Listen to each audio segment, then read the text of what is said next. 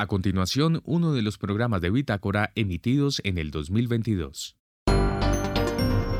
Bitácora es investigación, creación y análisis.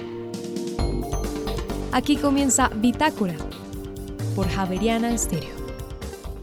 Muy buenas noches y bienvenidos a este fin de semana de Bitácora. En esta emisión presentamos La confianza es creer y la desconfianza es prevenir. Esta noche, un espacio para la reflexión y qué sucedió con los artistas y creadores de la cultura durante la cuarentena por COVID-19 en Colombia y en España. Un grupo de investigadores de ambos países encontraron resultados paradójicos en una investigación sobre este tema.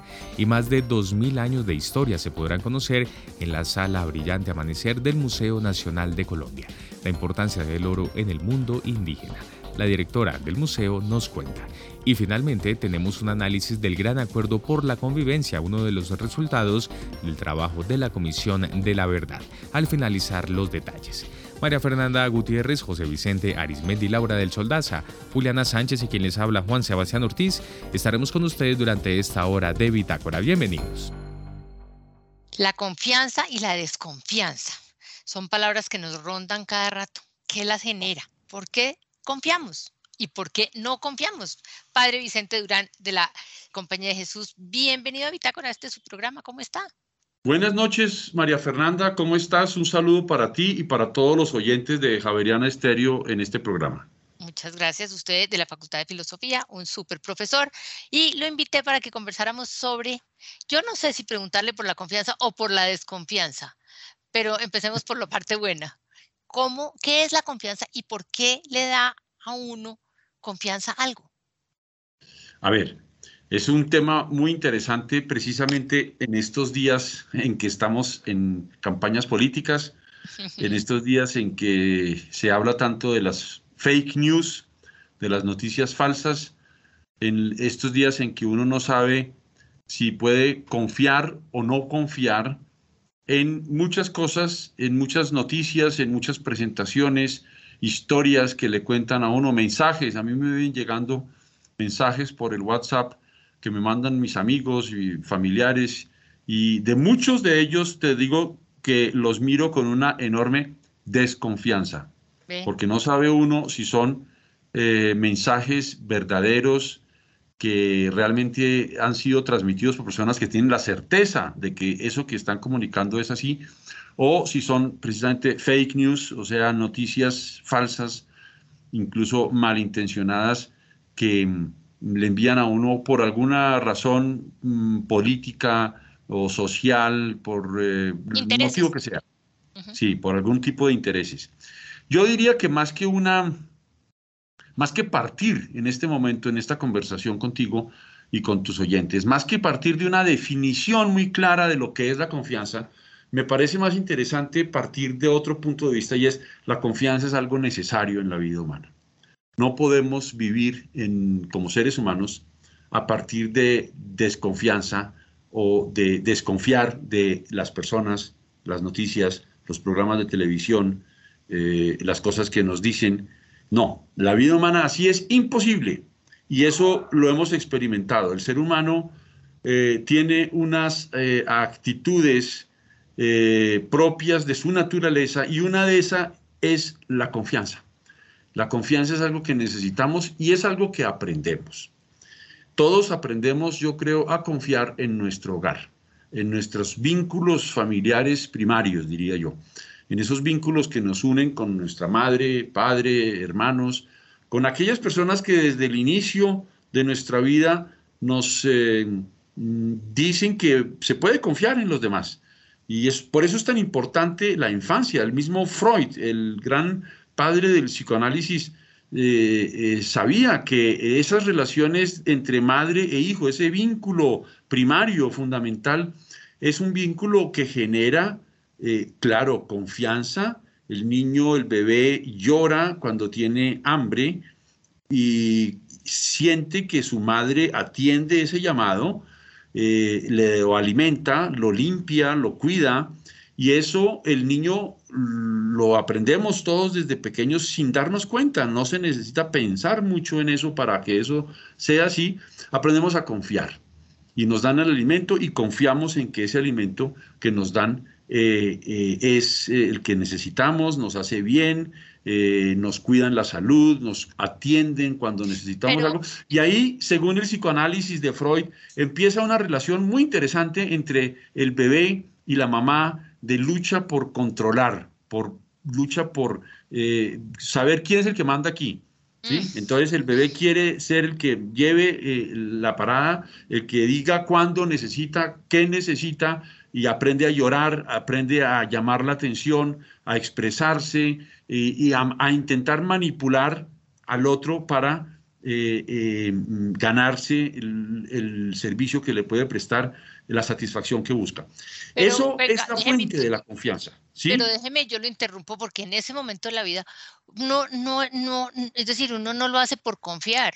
Es decir, la confianza aparece más tarde. Uno ahí simplemente lo hace por necesidad o porque le tocó, pero uno no ahí no confía. Uno simplemente instintivamente responde. El niño cuando llora, el bebé, lo hace confiando en que si llora, la mamá va a venir, lo va a atender y lo va a alimentar o lo va, si le duele algo, él sabe, él aprende, no es porque lo haga intencionalmente. El niño no piensa con esa eh, racionalidad intencional que tenemos los adultos diciendo si hago esto va a ocurrir esto. No, simplemente se da cuenta que cuando llora Mm. Su mamá lo atiende. La mamá aparece, sí. La mamá aparece como el salvador. Entonces empieza, y ahí se generan relaciones de confianza. Por eh, eh, la alusión al psicoanálisis y a esas relaciones eh, primarias creo que es interesante porque nos muestra los orígenes. Pero de nuevo, no podemos vivir sin confianza en los demás.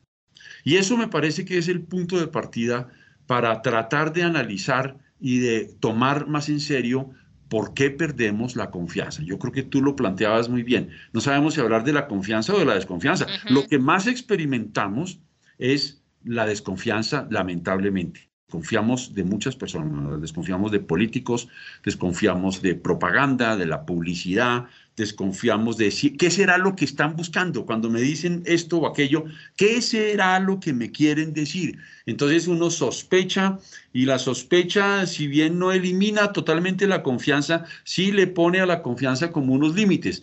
Entonces, yo diría que en ese sentido, eh, la confianza es algo que necesitamos para la vida y que se puede intentar comprender como una actitud humana necesaria para vivir con otros. No podemos vivir con otros sin tener la actitud confiar. de forma. ¿Y cómo se desarrolla contraria? Pues es a partir de experiencias. Cuando uno, uno en principio confía, y cuando la persona que confía en todos, le solemos decir ingenua, naif, le decimos muchas cosas porque se lo cree todo, ¿sí? Y eso es muy triste, porque desgraciadamente la experiencia es así, la experiencia nos enseña que uno a partir de las relaciones con las demás personas, aprende a que no todo se puede creer, no todo se puede confiar. La confianza es una actitud eh, humana y yo diría mm, muy, muy eh, profunda para los sentimientos más importantes de la vida. Yo confío que no me vas a hacer el mal, yo confío en que no me vas a engañar, yo confío en que no vas a ejercer violencia contra mí. Eso lo hemos visto hoy en día, por ejemplo, en el caso de la eh, los abusos, incluso de los abusos sexuales, por ejemplo, por miembros del clero, de los sacerdotes o de familiares cercanos o de educadores en los colegios. Es una pérdida total de la confianza precisamente hacia personas que son los que más deberían inspirar y dar y ofrecer y asegurar la confianza. Eh, y eso es lo más triste, porque cuando uno pierde precisamente la confianza en las personas en las que más debería confiar, puede uno perder la confianza con todos. Entonces no vale la pena confiar en nadie. Eso es algo que poca gente cae en la cuenta de lo que está pasando, por ejemplo, en los políticos. Yo he visto encuestas en que dicen que los políticos son las personas en las que la gente más desconfía. Sí, cierto. Más desconfía. Y uno dice, caramba, pero si esos son los que nos van a gobernar, entonces estamos siendo gobernados por personas en las que no confiamos. Eso genera en la psicología humana, eso genera en nuestras expectativas sobre la vida, sobre la vida en sociedad, eh, unas frustraciones muy grandes. No confiamos, no creemos en nadie.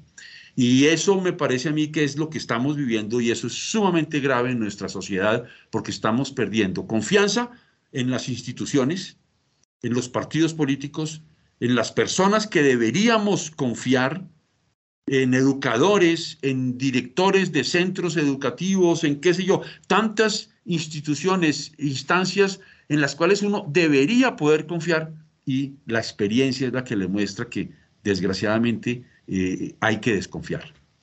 Entonces, eh, yo puedo pensar que eh, es que me, voy a volver un poquito para atrás. resolví pensar confianza, creer. Y después pensé desconfianza, prevenir. Desgraciadamente, uno desconfía para prevenir. Para cuidarse, para evitar. Para cuidarse, para protegerse o proteger a otros. Si tú eres madre o padre de familia y tú ves una persona en la calle que se te acerca con una actitud sospechosa, tú lo primero que haces es cambiarse el lado, protegerlo y desconfío de esa persona. Mm. Desgraciadamente eso es así muchas veces con grandes equivocaciones. Yo te lo digo, yo tuve una experiencia con un, eh, aquí cerca de mi casa, con un habitante de la calle, que yo lo veía siempre muy mal vestido pues por supuesto, un habitante de la calle no anda bien, vestido. bien elegante, bonito, no. Eh, es una persona que a primera vista inspiraba una enorme desconfianza para mí. Yo decía, este en cualquier momento me va a robar, o quién sabe qué me va a hacer. Y lentamente, con el tiempo, lo conocí y me fui acercando a él. Y resulta que es un ser humano extraordinario. Es un ser humano maravilloso, noble, generoso, sincero. Hoy en día le confío cosas. Yo sé que él no me va a robar. Yo sé que él no me va a hacer ningún daño. He visto, porque está por aquí cerca de la universidad donde yo vivo, eh, que, por ejemplo, los, algunos estudiantes son muy amigos de él. Y le confían cosas y lo apoyan y le dan y le ofrecen y él también les los apoya.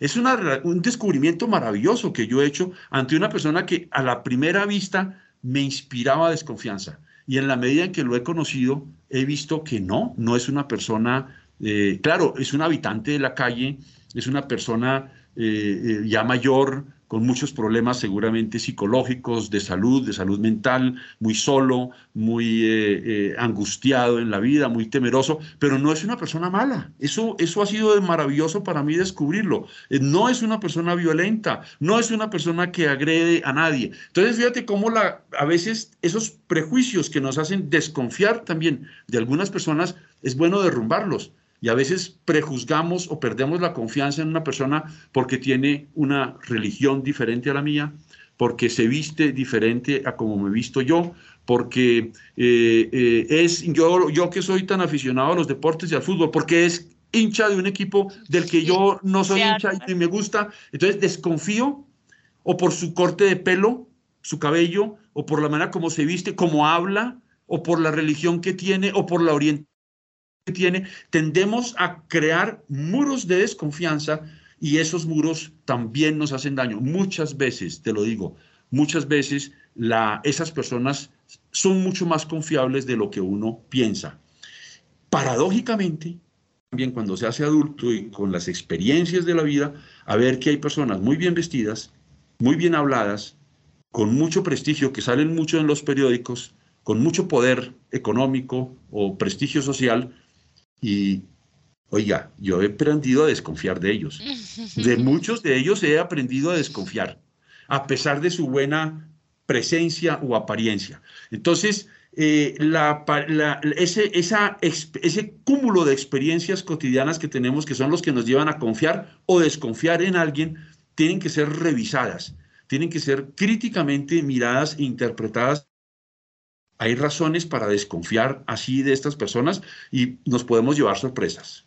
Entonces, conclusión, ni la confianza ni la desconfianza pueden ser llevadas a, los extremos. No es bueno ni confiar todo, ni no confiar nada, ni desconfiar en todo. Ni, es decir, aquí no está que repartido el 100% eh, eh, en nada.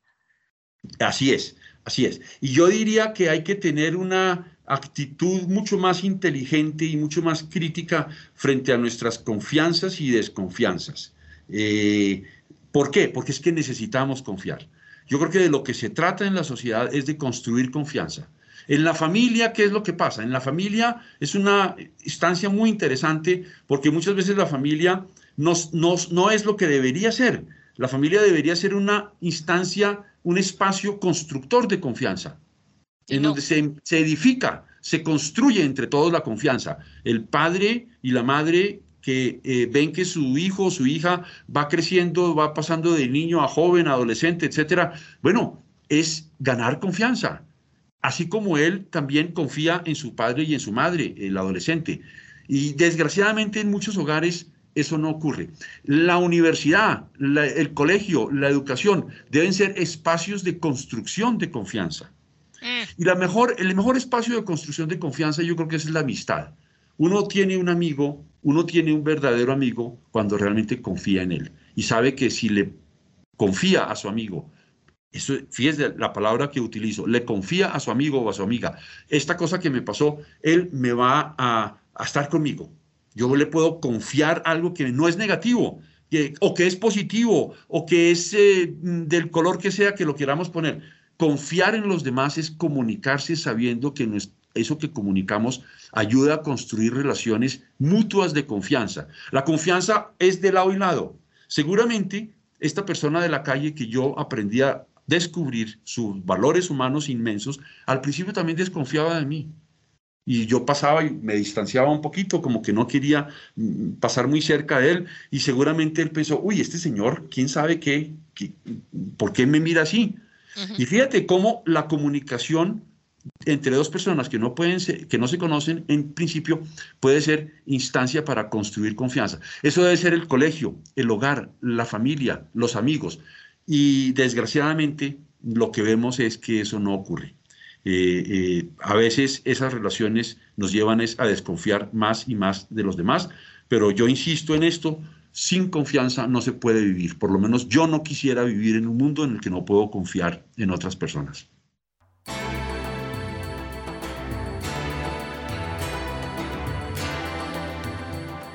Y ahora en Bitácora, una muestra de la música sin fronteras de Javeriana Estéreo.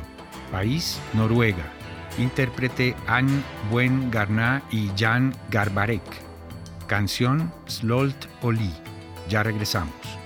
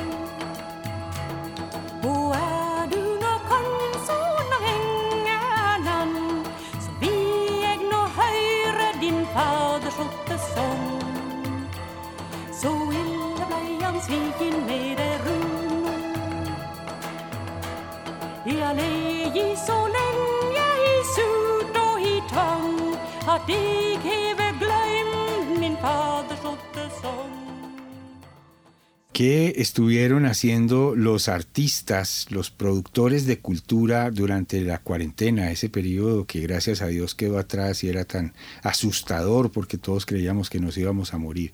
Pues el profesor Javier Rodríguez de la Universidad Javeriana nos acompaña esta noche en Bitácora y acaba de publicar una investigación con varios de sus colegas en la que hizo unos hallazgos muy interesantes. Profesor Rodríguez, buenas noches, bienvenido a Bitácora. Buenas noches, José Vicente. Gracias por la invitación. Estoy encantado de compartir estos minutos contigo y tu audiencia. Eh, profesor Rodríguez, eh, es una pregunta relativamente grande. ¿Qué estuvieron haciendo los productores de cultura durante la cuarentena? ¿Cómo abordaron eso ustedes en el marco de una investigación?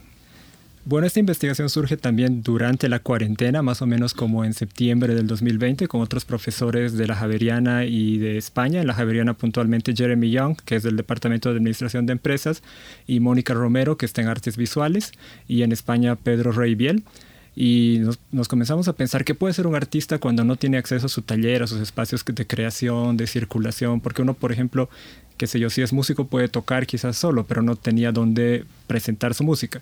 Alguien que es pintor tal vez no podía acceder a su taller. Y pensamos, bueno, hay un montón de posibilidades, concentrémonos en desarrollar sus propias habilidades, ya sea ensayando, creando, enseñándole a otras personas, porque era algo que hicieron también los artistas para generar recursos y la otra tratando de desarrollar habilidades comerciales. Entonces no tengo ingresos y uno de los resultados de la encuesta que hicimos era que alrededor de 60% de los participantes no tuvieron ingresos durante todo ese periodo. Entonces, y de esos la mayoría eran relacionados con su arte, ¿no? pero de otros tampoco, de otros eh, rubros, digamos. Y ese era justamente el otro campo que exploramos, que era, bueno, si ese tiempo lo dedicaron a aprender de marketing, de emprendimiento, hicimos una encuesta eh, con 200 y algo participantes aquí de distintos campos artísticos y encontramos algo que nos llamó la atención, que la única diferencia en el uso de tiempo, es decir, que habían pasado a usar más tiempo que antes los artistas, era en autoaprendizaje de temas de emprendimiento. Ah, qué interesante. Es decir, resumiendo, eh, mm, los artistas tenían mucho más tiempo disponible, porque ya no había que desplazarse ni nada, y, probablemente, y, todos sentimos lo mismo, eh, como un recogimiento, un silencio, un eh, mirar hacia adentro eh, pero eh, en vez de necesariamente dedicarle todo el tiempo a pintar más, a componer o a ensayar, se preocuparon por estos otros eh, temas que son como de relacionados con dinero, podríamos decir así.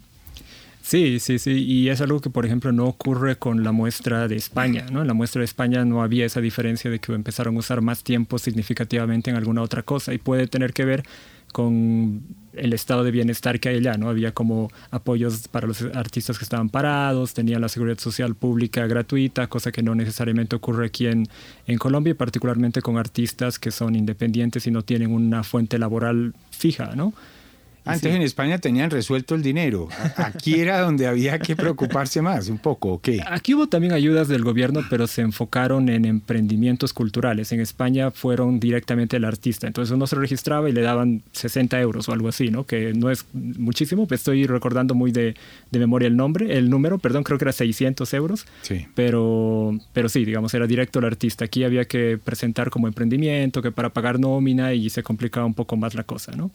Ya. Pero la investigación de ustedes además tuvo un hallazgo grande que es paradójico. ¿Por qué?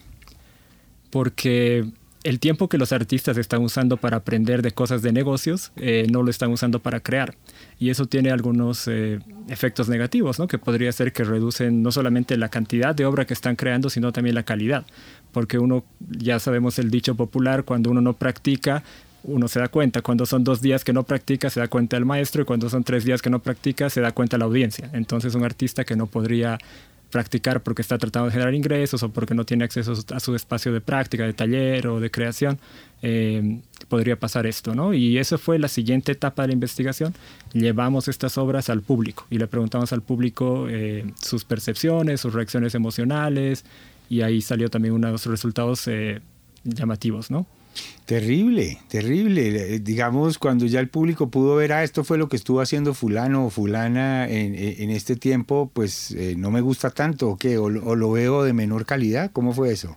Bueno, teníamos dos tipos de público, ¿no? un público general, como una audiencia común y corriente, y expertos. Los expertos sí podían detectar aquellos artistas que habían usado un poco más de tiempo o menos, en algún caso, para sus actividades o habilidades artísticas.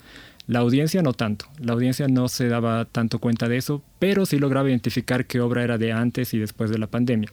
Esto relacionado con los formatos que se usaban, eran claramente algunos que una foto, digamos, de un espacio abierto con gente no, no podía haber sido de la, de la cuarentena y también con las temáticas. ¿no? Entre las reacciones emocionales de las personas notábamos que eran bien frecuentes eh, confusión, angustia, y eran reacciones a las obras, ¿no? Entonces puede que los artistas hayan estado explorando también o sintiendo esos, eh, esas sensaciones, como cualquier ser humano durante la cuarentena, lo decías tú mismo al empezar la entrevista. Claro, estamos a esta hora en Bitácora hablando con el profesor Javier Rodríguez, que eh, nació en Bolivia, vive en Colombia hace unos años, está vinculado a la Universidad Javeriana. Profesor, usted lleva años investigando todos estos temas de cómo digamos, darle valor económico a los productos culturales? ¿Ese es un buen resumen de lo que usted, usted investiga o no?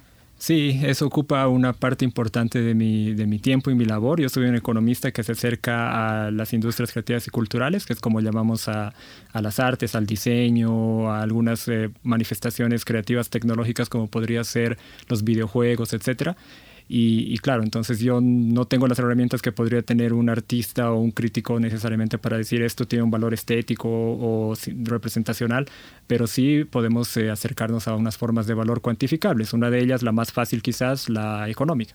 Claro.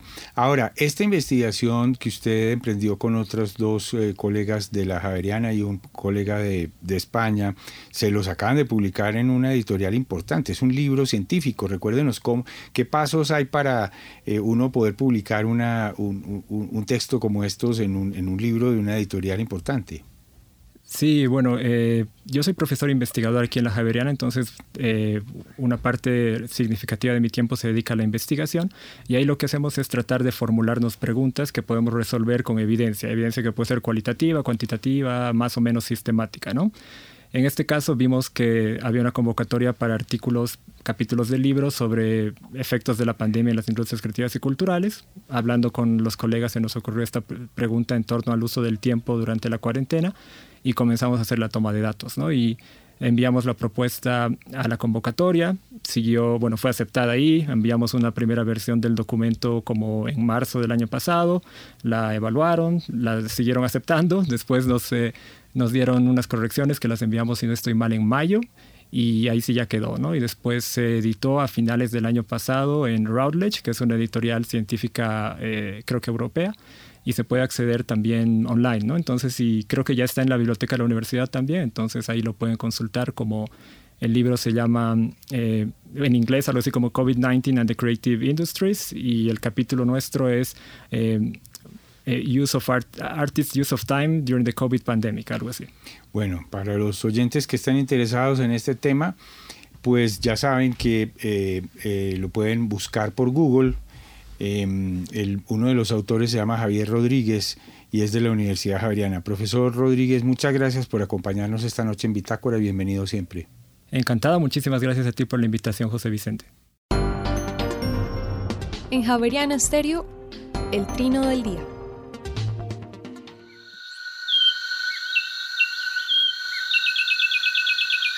Así canta el pinzón con el rostro, un pájaro de 16 centímetros de altura que tiene la cabeza gris con dos estrías negras en la coronilla y una lista ocular negra que se prolonga hasta la nuca.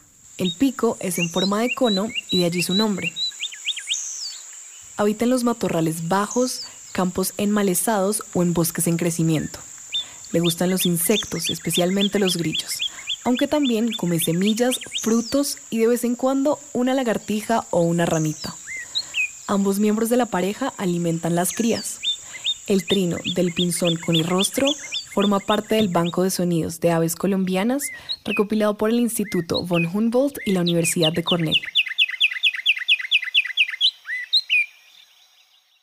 El Museo Nacional de Colombia en el centro de Bogotá presentó hoy una nueva sala, la Sala Brillante Amanecer, un espacio dedicado a revisar la historia, la importancia y la relevancia del oro y del trabajo del oro en el mundo indígena. Es por eso que esta noche hemos querido invitar a Juliana Restrepo, quien es la directora del Museo Nacional de Colombia. Juliana, muy buenas noches y bienvenida a esta emisión de Bitácora. Buenas noches para ti y para todas las personas que nos están escuchando esta noche. Qué rico poder compartir con ustedes esta novedad que tiene el Museo Nacional de Colombia para todos.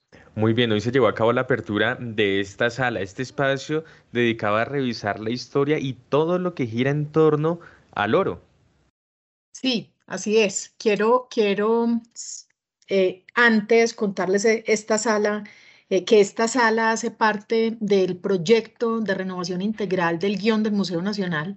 Esto es la renovación de todas las salas permanentes del Museo Nacional en un proceso que comenzó, digamos, desde 2010, cuando el museo se plantea la necesidad de, renovar sus salas permanentes que ya llevaban mucho tiempo de la misma manera. Yo, yo creo que muchas de las personas que me están escuchando es probable que no vengan hace muchos años al Museo Nacional, al menos a las salas permanentes. Quiero contarles que este es otro museo desde hace algunos años hacia acá. Venimos en un proyecto de renovación de todas las salas. Antes la gente se encontraba con un piso que era de arqueología, luego en otro piso estaban todas las pinturas de la independencia, en otro piso estaban las pinturas de modernidades, ya es completamente distinto. Entonces venimos con este proyecto de renovación donde la primera sala se inauguró en el año 2013 y cada año se inauguran entre una y dos salas. Esta sala, Brillante Amanecer, la metalurgia del oro en el mundo indígena, que estamos, que abrimos hoy, es la sala número 15 de este gran proyecto de renovación integral y quedarían dos salas más que estaremos inaugurando el año entrante cuando el museo cumpla 200 años. Entonces ya eh, volviendo en materia, pues, pero sí quería mencionar esto que para nosotros es supremamente importante, es un logro importante porque, porque digamos que para abrir cada una de estas salas se tiene que surtir un proceso de investigación muy riguroso que dura más de dos años en esta sala en particular y, en todas las salas, diría yo, trabajamos muy de cerca con el ICANN, el Instituto Colombiano em, de, Antropología e Historia, porque eh, la mitad de las colecciones del Museo Nacional en realidad son del ICANN. Son todas esas colecciones de, de arqueología y de etnografía. Y esta sala en particular, que es una sala de metalurgia, que es una sala de orfebrería, eh, tiene una cantidad de piezas hermosísimas en oro, eh, desarrolladas, creadas por los indígenas que habitaron nuestro territorio hace por lo menos 2.000 años, y esas piezas hacen parte de la colección del ICANN. Entonces, lo que quería decir es que la investigación para que, que, nos permitió inaugurar hoy esta sala ya abierta a todos los colombianos es una investigación que desarrollamos también con investigadores del ICANN. Muy bien. Eh, Juliana, ¿cuál es la historia que, y las historias mejor que giran eh, alrededor del oro en este mundo indígena? ¿Qué es lo que nos vamos a encontrar allí y qué es lo que nos va a sorprender? Bueno, e, esta sala es una sala, es una belleza de sala. Eh, seguro muchas personas recordarán que, que, siempre históricamente, pues ahí en el primer piso del Museo Nacional existía esta pequeña bóveda orfebre una bóveda orfebre llena de piecitas de oro. Eh, esa es la sala eh, precisamente de la que estamos hablando, que tiene una puerta pesada de seguridad. Es una sala pequeñita que ahora tiene el nombre de Brillante Amanecer y tiene el nombre de Brillante Amanecer porque, eh, porque el brillo del oro era asociado a los destellos del sol. Son esos destellos del sol que precisamente salen al amanecer y tenía para los indígenas un valor muy, muy especial que estaba relacionado con los dioses, con la deidad y por ende entonces con ese poder religioso, con la espiritualidad y también con el poder político, porque todo pues estaba allí. Entonces, em, eh, hace más, como les decía, hace por lo menos dos mil años, eh, porque, porque muchas de estas piezas no se conoce con exactitud, digamos, el tiempo en el que fueron creadas, pero sí se puede decir, eh, eh, sin temor a equivocarme, que hace por lo menos dos mil años fueron creadas. Estos pueblos étnicos prehispánicos que habitaron Colombia crearon toda esta cantidad de piezas de orfebrería y el oro, digamos, era un, un material por excelencia, eh, el oro era el protagonista en estos tiempos. Quizás por esto que te menciono de que estaba pues asociado con los destellos de sol, entonces siempre eh, em, eh, pensamos que, que, era por ahí, por eso entonces toma el nombre también de Brillante Amanecer para resaltar, digamos, todo ese carácter importante que tenía. Ahora bien, es muy importante también mencionar que esta sala también pues como que rinde un homenaje a esa metalurgia prehispánica, que, que era todo un oficio una práctica que tenía un gran desarrollo técnico, a, través del cual también es posible comprender todas las manifestaciones sociales, simbólicas, culturales eh, de los habitantes en ese momento, pero también de los habitantes hoy. Es muy curioso. Ahí pues eh, que quienes visiten la sala van a encontrar, eh, por supuesto, una gran técnica, porque las piezas son absolutamente bellas. Es, es, fascinante ver, digamos, incluso en unas piezas que son pequeñitas, pequeñitas, digamos, la calidad técnica, la calidad de factura del desarrollo de estas piezas, eh, eh, martilladas, laminilla de oro, martillada, eh, son de, diferentes zonas, digamos, del país, pero, pero también lo interesante es como poder entender la orfebrería de estos tiempos desde varias miradas. Em, por un lado, pues entenderla como desde la diversidad, natural, social y cultural de, los diferentes territorios, eh, pero también cómo a través de la metalurgia, digamos, eh, los, los indígenas o los habitantes de nuestro territorio hacían como todo un aporte intelectual, eh, de conocimiento, de sentimiento, plasmaban allá sus relaciones, sus mitos, sus ritos, sus sueños, y todo eso está allí presente pues en, en todas las piezas que están presentes en la sala. Muy bien, pues estamos hablando esta noche con Juliana Restrepo, quien es la directora del Museo Nacional de Colombia, muy a propósito de la apertura hoy de la Sala Brillante Amanecer. En relación con este tema que usted ya mencionó en un par de ocasiones, Juliana, las piezas, eh, ¿cuáles son los objetos que, que, hacen parte de esta, de esta sala que ya decía usted son gestionados y hacen parte de la colección del INCA? Sí, mira, eh, Aquí hay objetos de oro y también de otros metales preciosos. casi toda la, sala eh, tiene piezas doradas, no todas son de oro, algunas son de otros metales preciosos, pero también hay cerámicas, hay piezas de piedra que son increíbles también y también em, eh, otros objetos que los visitantes van a poder encontrar son herramientas con las que se trabajaban estos metales.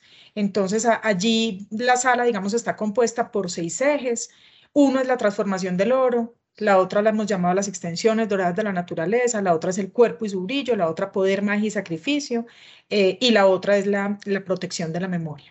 Em, esta es, digamos, una sala, como te decía, que está, aunque es una sala pequeña, le, tomará, le puede tomar a los visitantes un tiempo largo de, visita, digamos, por el detalle y, y diría yo, pues como la exquisitez que hay en cada una de las pequeñas piecitas. Muy bien, em, ya y antes de, finalizar, Juliana, ¿en qué más anda el eh, Museo Nacional? Se acerca la celebración de los 200 eh, años del museo y qué más se tiene previsto por parte del museo para los ciudadanos. Bueno, estamos con una programación bastante, eh, que decimos, rica para visitantes de todas las edades. Actualmente tenemos en nuestra sala de exposiciones temporales, en la sala grande de, exposiciones temporales de gran formato. Tenemos el Salón Nacional de Artistas. Eh, quiero invitarlos a todos a ver, digamos, esta es una, esta es como una de las exposiciones del Salón Nacional de Artistas que llega a Bogotá. Precisa, este año el Salón Nacional de Artistas se llama Inaudito Magdalena y estuvo o está todavía presente en muchas de las sedes, digamos, a lo largo de este río, pues que atraviesa nuestro país y tiene esta presencia en Bogotá dada la importancia que eh, tiene la capital para que Magdalena se haya convertido en ese gran eje de desarrollo que es para todo el país. Entonces, ahí está pues esa sala. Tenemos en otra de nuestras salas temporales la exposición Moda con Historias. Esta es una sala de co-creación donde a partir de 12 piezas textiles y de accesorios de la colección del Museo Nacional hemos invitado a algunos creadores a, a crear sus propias piezas también textiles inspirados en la colección del Museo Nacional. Es un ejercicio de reciclaje textil, de moda circular, entonces también invita a una reflexión, digamos, ambiental sobre este problema pues, que tiene el planeta con, con la moda rápida. Luego, en el segundo piso, eh, tenemos actualmente en dos de nuestras salas de pequeño formato, una muy especial que es el Herbario del Bronx y otra que tiene que ver con las luchas feministas en la década del 75 al 85, donde pues todos los grupos eh, feministas encontraron en los impresos la, eh, el medio o el canal para poder alzar su voz. Digamos que, que la protesta feminista en esos tiempos no era una protesta en las calles, era una protesta en los impresos, en, las, en los panfletos, en las revistas. Entonces es una investigación muy interesante específicamente de la lucha feminista y de las transformaciones feministas eh, del 75 al 85.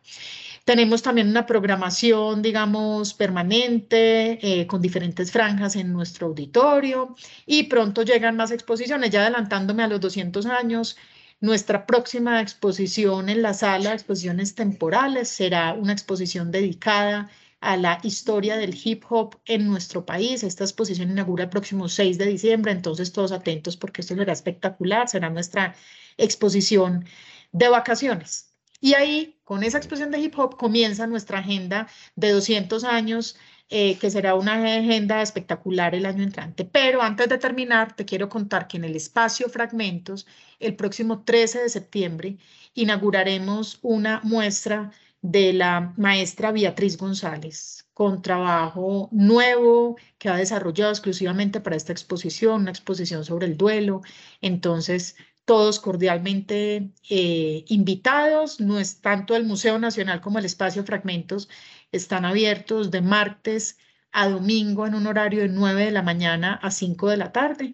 Pueden revisar toda la programación en www.museonacional.gov.co. Pues Juliana Restrepo, directora del Museo Nacional de Colombia, muchas gracias por haber estado con nosotros esta noche en Bitácora. Siempre bienvenida a Javerian Stereo y nos encontramos allí en el Museo Nacional. Gracias a ti.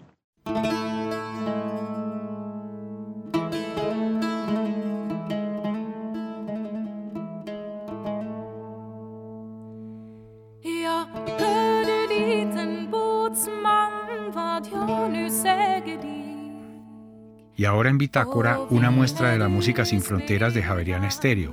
País, Noruega. Intérprete Ale Moller y Lena Millenmark. Canción Batsman Turglakten. Ya regresamos. Och första guldtärning som på taffelbordet rann Den gode båtsman tappade och sköna jungfrun vann Det spelade, det spelade guldtärning Emot er jag sänkte min sjömanskappa blå. Ja, min jungfrudom den du aldrig kan få. Det spelade, det spelade guldtärning Det spelade,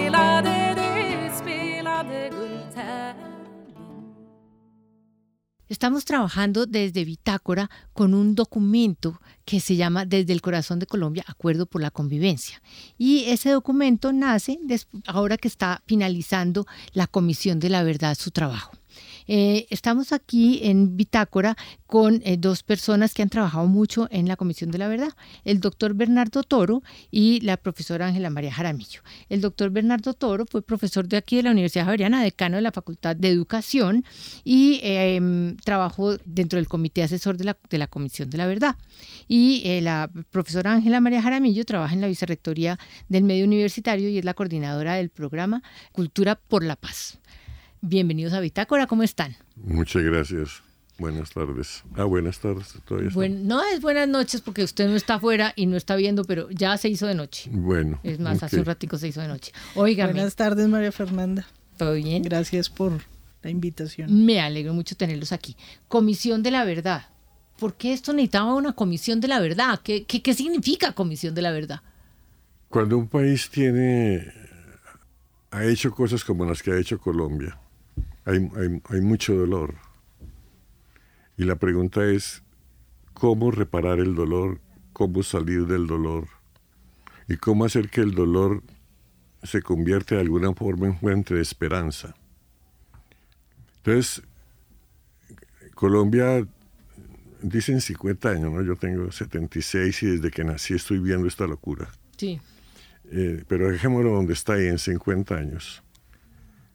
Por alguna, por, por múltiples razones que, pues, que tienen hipótesis distintas, hemos adquirido la capacidad de no resolver los, los, los conflictos de una forma pacífica.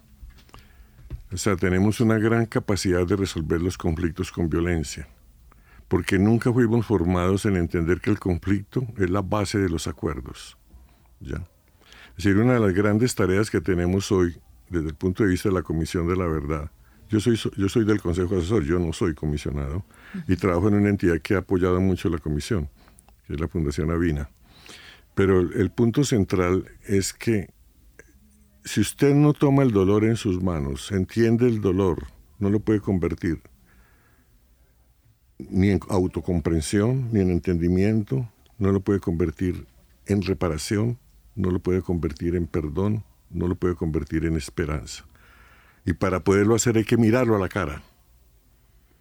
De- ocultarlo no sirve para nada.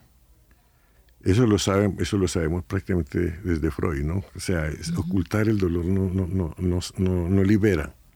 Entonces Colombia, con todo el montón de dolor que ha hecho, piensa en la multitud de masacres, la multitud de... O sea, un país que tiene 100.000 desaparecidos ya, ya tendría, tendría un, gran problema, un problema enorme, 100.000 desaparecidos. Un país que, que tiene los millones de desplazados que, que hemos tenido nosotros, como sociedad estamos heridos. Nos hemos hecho daño a nosotros mismos. Y la única forma de, de, recuperarnos es que seamos capaces de poner sobre la mesa de una manera pública ¿sí? el daño que nos hemos hecho. Es el valor de una comisión. Pero esta comisión tiene una característica, pues en el mundo hay muchas comisiones de la verdad, esta no es la primera, evidentemente. Pero esta comisión de la verdad de Colombia tiene una característica que no tiene ninguna otra comisión en la historia. Y es que por primera vez un país hace una, la división de diálogo social, ¿sí? Eh, son más de 400 personas del Estado dedicadas a una cosa que nosotros no tenemos antecedentes, a escuchar el dolor de los otros. Son 400 personas regadas por el país que han hoy escuchado miles de víctimas, cómo les ha dolido, qué, qué sufrimiento han tenido y que lo han podido poner sobre la, frente a alguien y sobre la mesa. Esa sola tarea es una tarea de sanación. Y eso no hubiera sido posible sin un gran proyecto de la Comisión de la Verdad. Yeah. Digamos que yo, si a mí me preguntan, lo decía hace poco en una reunión, ¿cuál es el, la gran característica de, de, de, ya de la Comisión para la Sociedad Colombiana? Fue haber tenido una, una, un, una institución de hacer algo que los colombianos necesitamos, ser escuchados. Ya, ya, ya. Profesor Ángela María, ¿qué opina? Pues yo a eso le agregaría algo y es que nuestra sociedad tiene la memoria fragmentada, porque vivimos la historia de maneras también fragmentadas. Entonces es necesaria una comisión de la verdad porque hay personas que, hay, que no conocen una parte de la historia de Colombia y que la historia de Colombia que nos han enseñado en el colegio eh, está fragmentada también y hay cosas que no se conocen hay historias que se desconocen totalmente y que la experiencia de vida de la población rural a la población urbana es distinta. Entonces cuando Bernardo dice eh, que la comisión ha escuchado el dolor de las víctimas, pues también hay unos que son victimarios, pero hay otra población colombiana que no tiene ni idea de lo que está pasando uh -huh. y que ve por noticias o escucha, pero es Estamos de, de, en, el, en el punto de la indiferencia, incluso de la indiferencia del dolor, ¿no? Ya ni siquiera nos compadecemos con lo que le pasa a la gente. No, porque tenemos mucha tendencia a la negación de esto, ¿no? Cuando usted le dice a alguien, miren, en tanto tiempo hubo 249 masacres, mm. dice, no, no, es que tú eres muy negativo, ¿sí? eh, la, la, o le dices, porque observe que a Colombia no le preocupan los 100.000 desaparecidos, no es noticia. Sí, no es noticia. No es noticia. Sí. Quiere decir que hay algo que tenemos que activar y la única forma de activarlo es tratando de, de buscar ponerlo sobre la mesa. Pero venga, porque ahora me voy para el otro lado y es si esa verdad es la verdad. Es decir, eh, porque nosotros también somos, nos, estamos acostumbrados a ser muy mentirosos, eh, recursivamente mentirosos. Si hay alguien que le todavía tiene algún temor, no quiere decir la verdad, echa una historia distinta. Ese es un súper tema. Miren, en Avina, el primer aporte que hizo Avina, la entidad a la que yo dirijo ahora, pues la dirigí hasta hace poco, es, es eh, mostrarle a la comisión, exclusivamente uh -huh. yo le dije al, al padre de Rú, Mire, lo primero que hay que hacer es un estudio sobre cómo piensan la verdad los colombianos. Sí, ¿qué quiere decir la verdad? Sí, y sí hicimos un estudio a nivel nacional y, y lo que usted dice es en gran parte está fundamentado. El 60%, un poco más del 60% de los colombianos asocian la verdad al castigo. Primero, y eso da temor. Sí. Sí. sí, porque a nosotros desde pequeños, en, en todos los, en, en muchos análisis que hicimos con mucha gente, la pregunta es, ¿a qué asocia usted la verdad? Uh -huh. en un, en un, utilizando un modelo antes de los siete años, ¿no? Uh -huh. Que hay mecanismos para lograrlo. Van, en ese caso, más del 60% dijeron, cuando dije la verdad recibí castigo. Punto uno. Punto dos, ¿usted cree que la verdad es, es, es útil o no es útil? Dice, no, lo que es más útil es la mentira. Uh -huh. Porque en un país donde todo el mundo está amenazado, la, la, la, mentira es un mecanismo de, super, de defensa, de, claro. defensa, de supervivencia. ¿Sí? Y, la, y, en el único lugar donde la gente ve que la verdad tiene un altísimo valor es a nivel familiar. Uh -huh, porque sí. hay, que, hay respeto. Sí, entonces dice, la verdad adquiere un valor in, in, increíblemente alto al interior de la familia. Socialmente, decir la verdad por la historia familiar es castigo. Y en, y en, un país donde usted vive en tanta incertidumbre, mentir es un recurso. Y eso hay que, hay que y eso hay que ponerlo sobre la mesa y decirlo y, poner, y saberlo, ¿no es cierto? Entonces, ahora, otra cosa que hicimos fue el documento sobre cómo definir la verdad en el informe final. ¿Sí? Entonces le, le pusimos que la, la verdad, la verdad pues, para que sea útil tiene que ser como un caleidoscopio. Porque sobre el mismo hecho la víctima tiene una versión, el victimario tiene otra versión, Claro. el testigo tiene otra versión Y el que nos, y el alejado y también. el alejado tiene otra versión. Pero eso, por eso es tan importante conversar. O sea, el diálogo se vuelve un instrumento. El diálogo no es un problema de lujo, es una, no solo para esto, para todo. Como todos tenemos, somos observadores diferentes de la realidad. Y nadie puede asegurar que la realidad que está viendo es la realidad. Sí. La única forma que tenemos, y eso lo enseña la ontología del lenguaje, la única forma es, nosotros, est- estas mesas, estos micrófonos que están acá son iguales para todos nosotros, pero cada uno ve una cosa distinta. La única forma de, de llegar a un acuerdo de qué es lo que estamos viendo es conversando. Yo lo veo así, usted lo ve así, él lo ve así, ¿sí? Y en esa, con esa conversación podemos hacer una visión de la mesa que estamos aquí. Solo el diálogo nos, permite construir esos bienes colectivos de credibilidad. Y uno de los problemas de Colombia es que nosotros, por las lógicas de exclusión, usted hace, usted una pregunta muy difícil es, ¿por qué es importante el- el firmar la convivencia? ¿Por qué? Porque cuando, cuando usted no quiere convivencia genera modelos de exclusión y de apartamiento. ¿sí? Claro.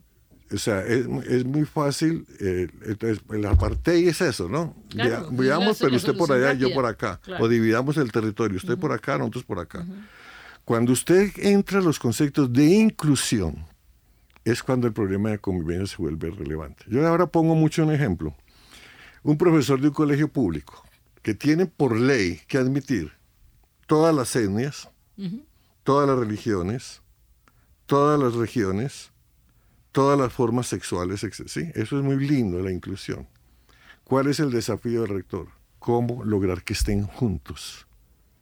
Nosotros, nosotros somos una como hemos sido una sociedad tan, tan particionada, tan excluida, ahora que nos toca estar juntos, nos- mucha gente se escandaliza. Pero claro, o si no termina diciendo que sí lo hace y lo hace mal porque no lo quiere hacer. No- entonces ahí viene una, una de las grandes discusiones, es entender que el conflicto y la diferencia es la fuente del acuerdo. Cuando uno, si o sea, es, muy, es, es una- es un concepto muy antiguo, y, y- pero a veces no lo usamos. Todo acuerdo conlleva un conflicto adentro. Y todo conflicto contiene los elementos del acuerdo. Entonces, los colombianos nos acostumbraron a, a que el conflicto se resuelve con violencia, o se resuelve con exclusión, o se resuelve con negación. Mire, yo pongo mucho el ejemplo. Cuando uno está en una junta y le toca dirigir una junta directiva, que me ha tocado, en una empresa, por ejemplo, eh, uno de los grandes líos es que uno dice, bueno, como presidente de la junta, este es el problema que vamos a hablar y que tenemos que tratar de resolver. ¿Qué comienza a pasar en la junta? Cada uno comienza a tratar de lucirse, Sí. a, a ganar Aquí puntos. lo tenía a figurar. Sí, a figurar y a lograr a superar. Pero entonces cuando tú le dices, bueno, y todo lo que de lo que está diciendo, ¿para qué sirve para el problema? Casi nada sirve, ¿sí? Porque el, problema no está mirado. La única forma de crear convivencia es poder analizar el problema.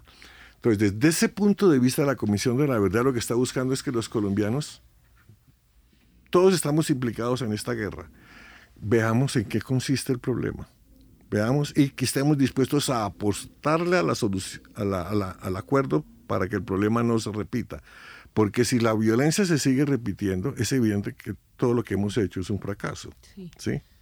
Sí, pero venga que yo me quedé con... Usted hace una reflexión muy linda, muy profunda, eh, y se ve que está muy estudiada, pero le lle- ese, ese entender el problema de la, de la, de- del acuerdo, de la convivencia, como usted lo está entendiendo, eh, no lo van a entender el montón de personas que están viviendo el proceso. Eh, entonces no va a llegar, es decir, no va a tener el éxito, pues si, si todos fueran como usted muy bonito, pero es que todos no son como No, usted. eso no quiere decir que yo, que yo, que yo sea capaz de solucionar todo. No, pero por lo menos tiene claro el por qué estamos en el proceso de la convivencia y por qué estamos en la comisión de la No, en verdad. eso estamos trabajando también. Mira, la, la, la, la violencia no, la violencia es la que vemos en las calles o la que vemos con una bomba o un asesinato es, un, es, un, es una expresión máxima. ¿sí? Pero eso se cocina en la Desde- casa. Claro. ¿sí? Sí. Entonces ahí viene un gran trabajo que es cómo aprender a convivir en los diferentes espacios de socialización donde ocurre la vida. Y sin entender todo la epistemología que tiene detrás. Claro, ojo, ese, de eso se trata. Entonces, usted, todos los que estamos acá, hemos sido formados en el tipo de, de la- con las rutinas de la casa, con las rutinas de la calle, con las rutinas de la escuela, de la universidad, con las rutinas del trabajo, con las rutinas de la iglesia si pertenecemos a alguna, con las rutinas de los movimientos políticos sociales si pertenecemos a alguno y con las redes sociales. Ese conjunto de rutinas form- nos forman hoy. ¿sí? Cada, cada, cada, cada uno de esos espacios, la casa tiene unas rutinas. Entonces ahí viene la- la- cómo entender eso. ¿Qué, qué hace que una rutina funcione de una manera o, o qué, qué hace que, perdón, qué hace que un espacio de socialización funcione de una manera o funcione de otra? Las rutinas. Si usted, por ejemplo, quiere eh, solucionar sus los conflictos con su pareja, tiene que mirar las rutinas que tiene con la pareja Claro. y ver qué rutinas tiene que cambiar para que ciertas cosas sucedan o no sucedan. Si usted quiere saber qué valores reciben sus hijos en la escuela, ¿sí? Simplemente mire las rutinas que tiene la escuela. No olvídese de los discursos del No, y yo puedo trabajar solo, simplemente con las rutinas. La propuesta que usted me está haciendo es trabaje con las rutinas y no le preocupe el fondo de la cosa, Sí. porque con las rutinas lo puede. Es una práctica en psicología clásica. No, por ejemplo, la- ¿qué es la javeriana? La- yo estudié en universidades públicas y después trabajé aquí en esta universidad. Yo le digo que es la Javeriana, una super universidad. Sí, yo, no, mi- mis hijos estudian, estudiaron aquí y mis nietos también estudian acá. Eh, entonces, ambos, pues yo tengo nietos de, como, como yo digo que tengo nietos acá. Eh, pero, pero- pero, ¿qué es lo que ellos mismos ven?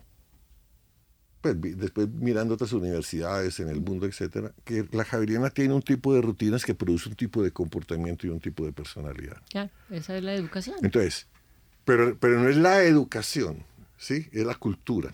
Ya. ¿sí? Entonces, que, que es parte también de la educación, porque uno se forma con el sistema educativo, con el mercado que le toca vivir, los modelos de mercado, y con el modelo de comunicación que le toca vivir en una sociedad. Esas tres cosas lo forman a uno, es su mente, ¿sí? Pero el secreto de una, de una universidad, de una casa, de un colegio, de un ejército, de una empresa, son las rutinas. Y es ahí donde se construye la capacidad de llegar a acuerdos o no. Es ahí donde se construye la violencia o no. Es ahí donde se construye eh, la exclusión o no. Esta mañana a las 7 de la mañana estaba hablando con el CEO de Avina. Nosotros tenemos sede en 20 países, ¿sí? Y, esta era la discusión. Ojo que tenemos que poner mucho cuidado porque esta fue hace años una organización muy machista. Entonces ahora estamos todo en un trabajo de hacer una organización de género con 20 países y contar lo que tenemos en África o en otros lugares. Entonces, ¿qué era lo que estamos viendo? Las rutinas, cómo se dirige el jefe, cómo se hacen los contratos, cómo se, se dirige a la gente, cómo se le mandan las notas, cómo... porque son las rutinas los que generan la estructura de la conciencia en uno. Bueno, déjeme porque el radio no, no nos da más tiempo. Yo sé que no. Yo voy a parar aquí, pero, pero usted, me, usted sería capaz de resumirme en menos de un minuto lo que me dijo. En medio minuto. Sí. Somos lo que somos de acuerdo a las rutinas que vivimos en los espacios donde ocurre la vida. La casa, la calle, la escuela, el barrio, el trabajo, el partido, la religión y las redes sociales. ¿Y, con, ¿Y cómo vamos a manejar eso con respecto a la convivencia y al acuerdo de paz? No, simplemente hay que, todo hay que manejarlo con dos principios, con, con- un, en este momento con un principio ético y ética hoy en el mundo es muy sencillo definirla. ¿Qué es ética? Que todo lo que usted haga, haga lo que haga, no importa lo que usted haga, trabaje por dos cosas. Por hacer posible los derechos humanos para todos y por cuidar el planeta. Doctor Bernardo Toro, es usted muy amable. Dejamos a la profesora Ángela María eh, un Contemplando, poquito ¿no? Contemplando, estoy pero es que yo escuchando y también aprendiendo. Yo también me quedé igual. co- Como, digo yo, tengo una palabra que me inventé, sucupunta, que estoy sucupunta, feliz. Muchas gracias y ojalá que sigamos trabajando por eh, el, el acuerdo de paz, por la convivencia y por el bienestar de todos. Muchas gracias. Gracias a ti, María Fernanda.